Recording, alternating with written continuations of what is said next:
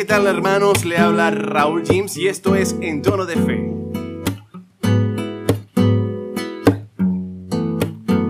Hoy queremos hablar un poquito de, de lo que significa orar en familia y más aún orar entre amigos.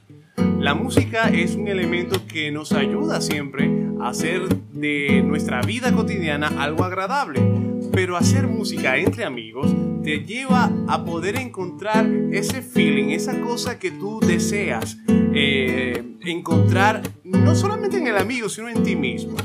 Ahora, si le aplicas esto, aquella de San Agustín, el que canta ora dos veces, y recuerdas aquella que dice, donde hay más de dos reunidos en su nombre, oye, no hay nada mejor que encontrarse con Dios a través del prójimo.